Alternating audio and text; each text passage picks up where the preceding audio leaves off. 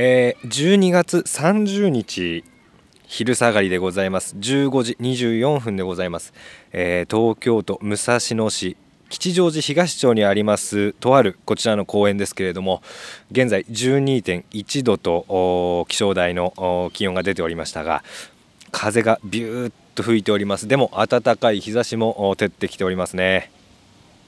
風強しでございます。皆さんこんにちは。おはようございます。こんばんはと言ってもいいかもしれません。あー風。いつ聞いていただいても構わないんでまあ挨拶は何だっていいんですけれども、まあ、もはやいただきますって言ってもまあいいですし、まあ、さようなら、まあ、さようならってことはないですね。まあ、えー、ごきげんようと言っておこうと思います、えー、私高井果実と申します。えー、この度ですね2022年は1月の3日より高い果実14分24秒という音声番組を始めることといたしました、えー、これはですねその予告編といいますか、まあ、少しでもですね雰囲気をお伝えできればということでこのように配信をしております、まあ、もしかするとですね、まあ、月間思い出したら言うはという、まあ、私が参加しているフリーペーパーの方から、えー、告知を見て聞いていただいている方もいるかと思うんですけれどもうわー風が土ぼこりが舞ってますね。ちょっとしたつむじ風つむじ風っていうかあ気もざわめいております。ざわざわと私今ベンチに座ってお届けしているんですけれども子供たちもう何て言ったらいいんですかね。もう縦横無尽に駆け回っていますが。まあ、その予告編っていうんですけどもこういうふうにね少しでも雰囲気をお伝えできればということで今回配信しているんです。はい、で思い出したあゆわっていうのを私作ってて、えー、まあそこで告知出したんですよね、えー、それを見て聞いていただいている方もいるかと思うんですけれども、まあ、私高い果実と言いまして、まあ、その月間思い出したらゆうわへ、えー、参加をしまして、えまあ、文章を書いたりだとか、ま、レイアウト組んだりだとか、えしております。ま、例えばあとですね少し前のお話にはなるんですけれども、文章の文にクジラと書いて文芸という、まあ、文学であったり写真であったり映画評論であったり、えー、多岐にわたってですね、まあ、いろんな分野で言葉について考えるっていうようなそういう雑誌を、えー、発行しておりました、えーまあ、そういう活動をしている人間でございます。まあ、予告編というのもね、えっと、ちょっと家で一人で撮るのも気恥ずかしいなということでこのようにですね今日は近くの公園どこがいいかなとか思っていろいろ探したんですけれども、まあ、少し立ち止まって座って録音をしております。まあ、こう録音するにあたってはあのー、周りの子供たちここら辺子供多いんですね住んでる方々が。少し静かになった頃見計らってとか、まあ、例えば公園の周りを歩く人からこう怪しまれないようにこうひそひそとですね、えー、いろいろこうやってるんですけれどもあのまああのちょっと工夫しながら撮ってるっていう感じですね。まあそうやって録音してるんですけれどもまあこうして一つの場所にじっと立ち止まっているとまあ、こう風がビューッと吹くように、まあ、いろんな人の仕草だったり、えー、些細な場所の変化だったりはいこうやって今僕の前をあの一人のお子さんが通っていきましたけれど、まあ、いろんなことが見えてきてまあ面白いんですね。まあ考えてみればこうやって年を経るごとに家の外を出て歩いてる時に立ち止まるっていう経験が少なくなってきたような気がするんですね。まあ、今日も吉祥寺で、えっと、お昼ぐらいですかねあの大きな商店街があるんですねアーケードのでそこ歩いてますともう年末なんでもうすごい人なんですよねあまりの人の多さにもうびっくりしたんですけれどもまあ店に入ったり信号で立ち止まったりっていうんでなければまあ立ち止まるって人はなかなかいませんね。まあ人が多すぎて立ち止まっちゃうとまあ玉突き事故みたいな具合になってしまうんで、まあ、立ち止まられても困るみたいなところはあるんですけれどもまあ今は道に迷っても携帯電話で調べればあすぐ道案内が出ますし目的地っていうのがみんなの中でこうはっきりしてまあ、立ち止まってこうどうしようかなどうやってあそこ行こうかなって考える機会っていうのはだんだんこう減ってきてるんじゃないかなというふうに、まあ、僕自身の経験も含めてですね、まあ、思っております。まあ立ち止まるっていうと、まあ、僕は割とどんなところでもですね、まあ、突然知らない人にこう呼び止められるっていうのが結構経験としてありましてちょっと道をお伺いしたいんですけどみたいなことで、えー、まあ、そう言われて立ち止まるっていう経験が、ま何度かあありました。まあ、知ってるとこだったらね、まあ、馴染みの場所だったら、まあ、いろんなとこ教えてあげられるんで、まあ、いいんですけど、まあ、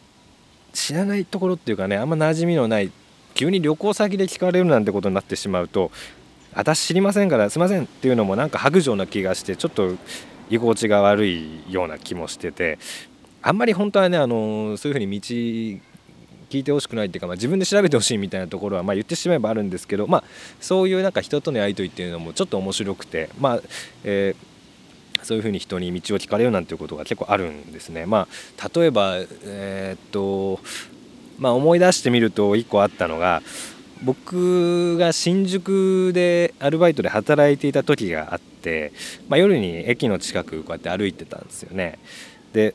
そうするとあごめんください、あのー、ちょっとお尋ねしますけどみたいな感じでこうおじいさんに呼び止められましてあのこう聞かれたんですよね。あのー、すいませんねあの馬倉横山っていうのはこれどうやって行けば一番近いです？っていうふうに聞かれて馬倉あ馬倉横山っていうのはあ何屋さんですかね？あのどういうとこっていうのはなんかヒントみたいなのあったら。あのー新宿まであの JR で来たんですけどね。あのこっからまた別のところへっていうんで今外出てきたんですけどさっぱりこれ分かんなくて道も暗いしね、あのー、新宿線がどうだらこうあ新宿線か。馬倉横山。あ暴露横山かってあの暴露横山のことを馬倉横山っていうふうに言ってこう道訪ねてきた人いて。でああ緑はあの都営線のあのバグル横山ですよねみたいなこと話してました。でそしたらああ暴露ってあそう読むのね馬倉じゃない。暴露ああそうか分かります。あの行きたいんですそこにね。でそこで何？新宿線？あのどうやって行くんですか？みたいなことをまた聞かれて。そこがあの新南口だったんですね。新宿行かれた方だったらお分かりかと思うんですけどああここがあの新南口っていうんですけどね。えー、っと都営新宿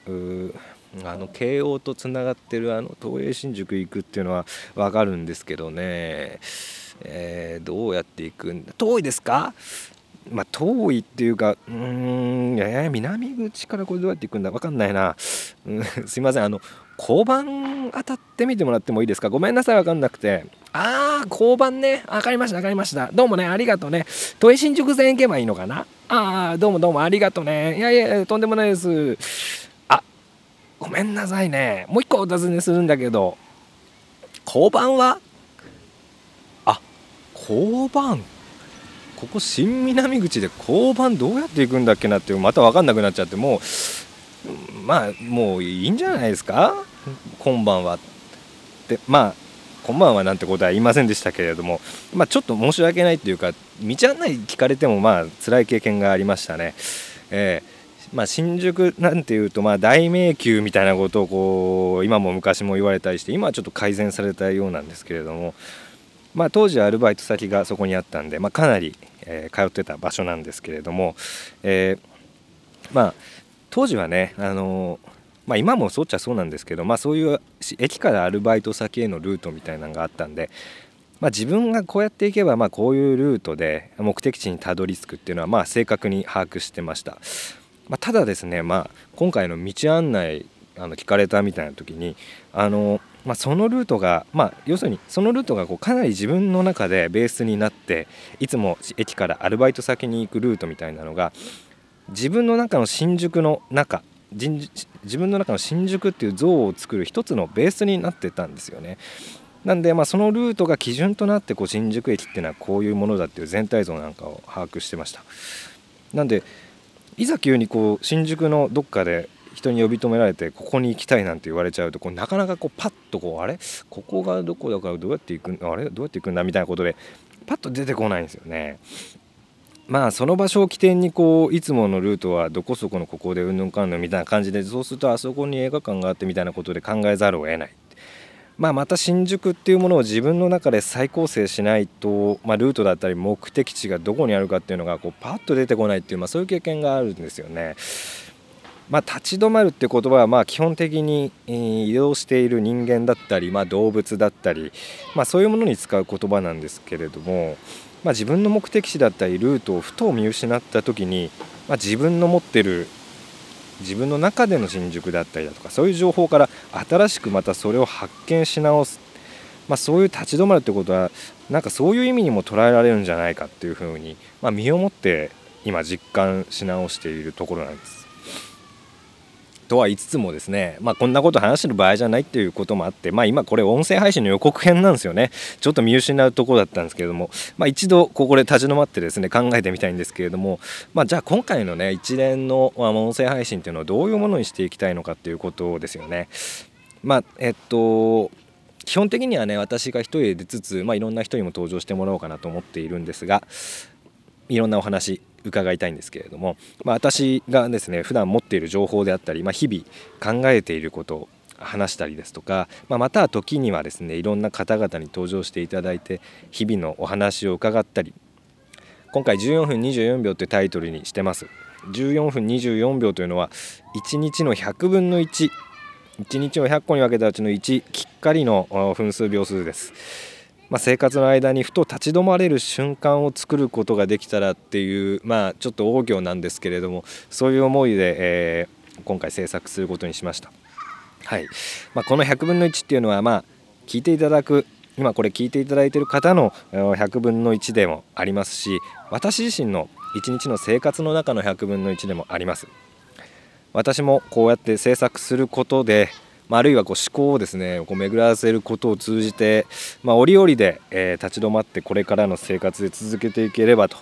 いうふうにも思っているところです。ちょっと長くなってしまいましたが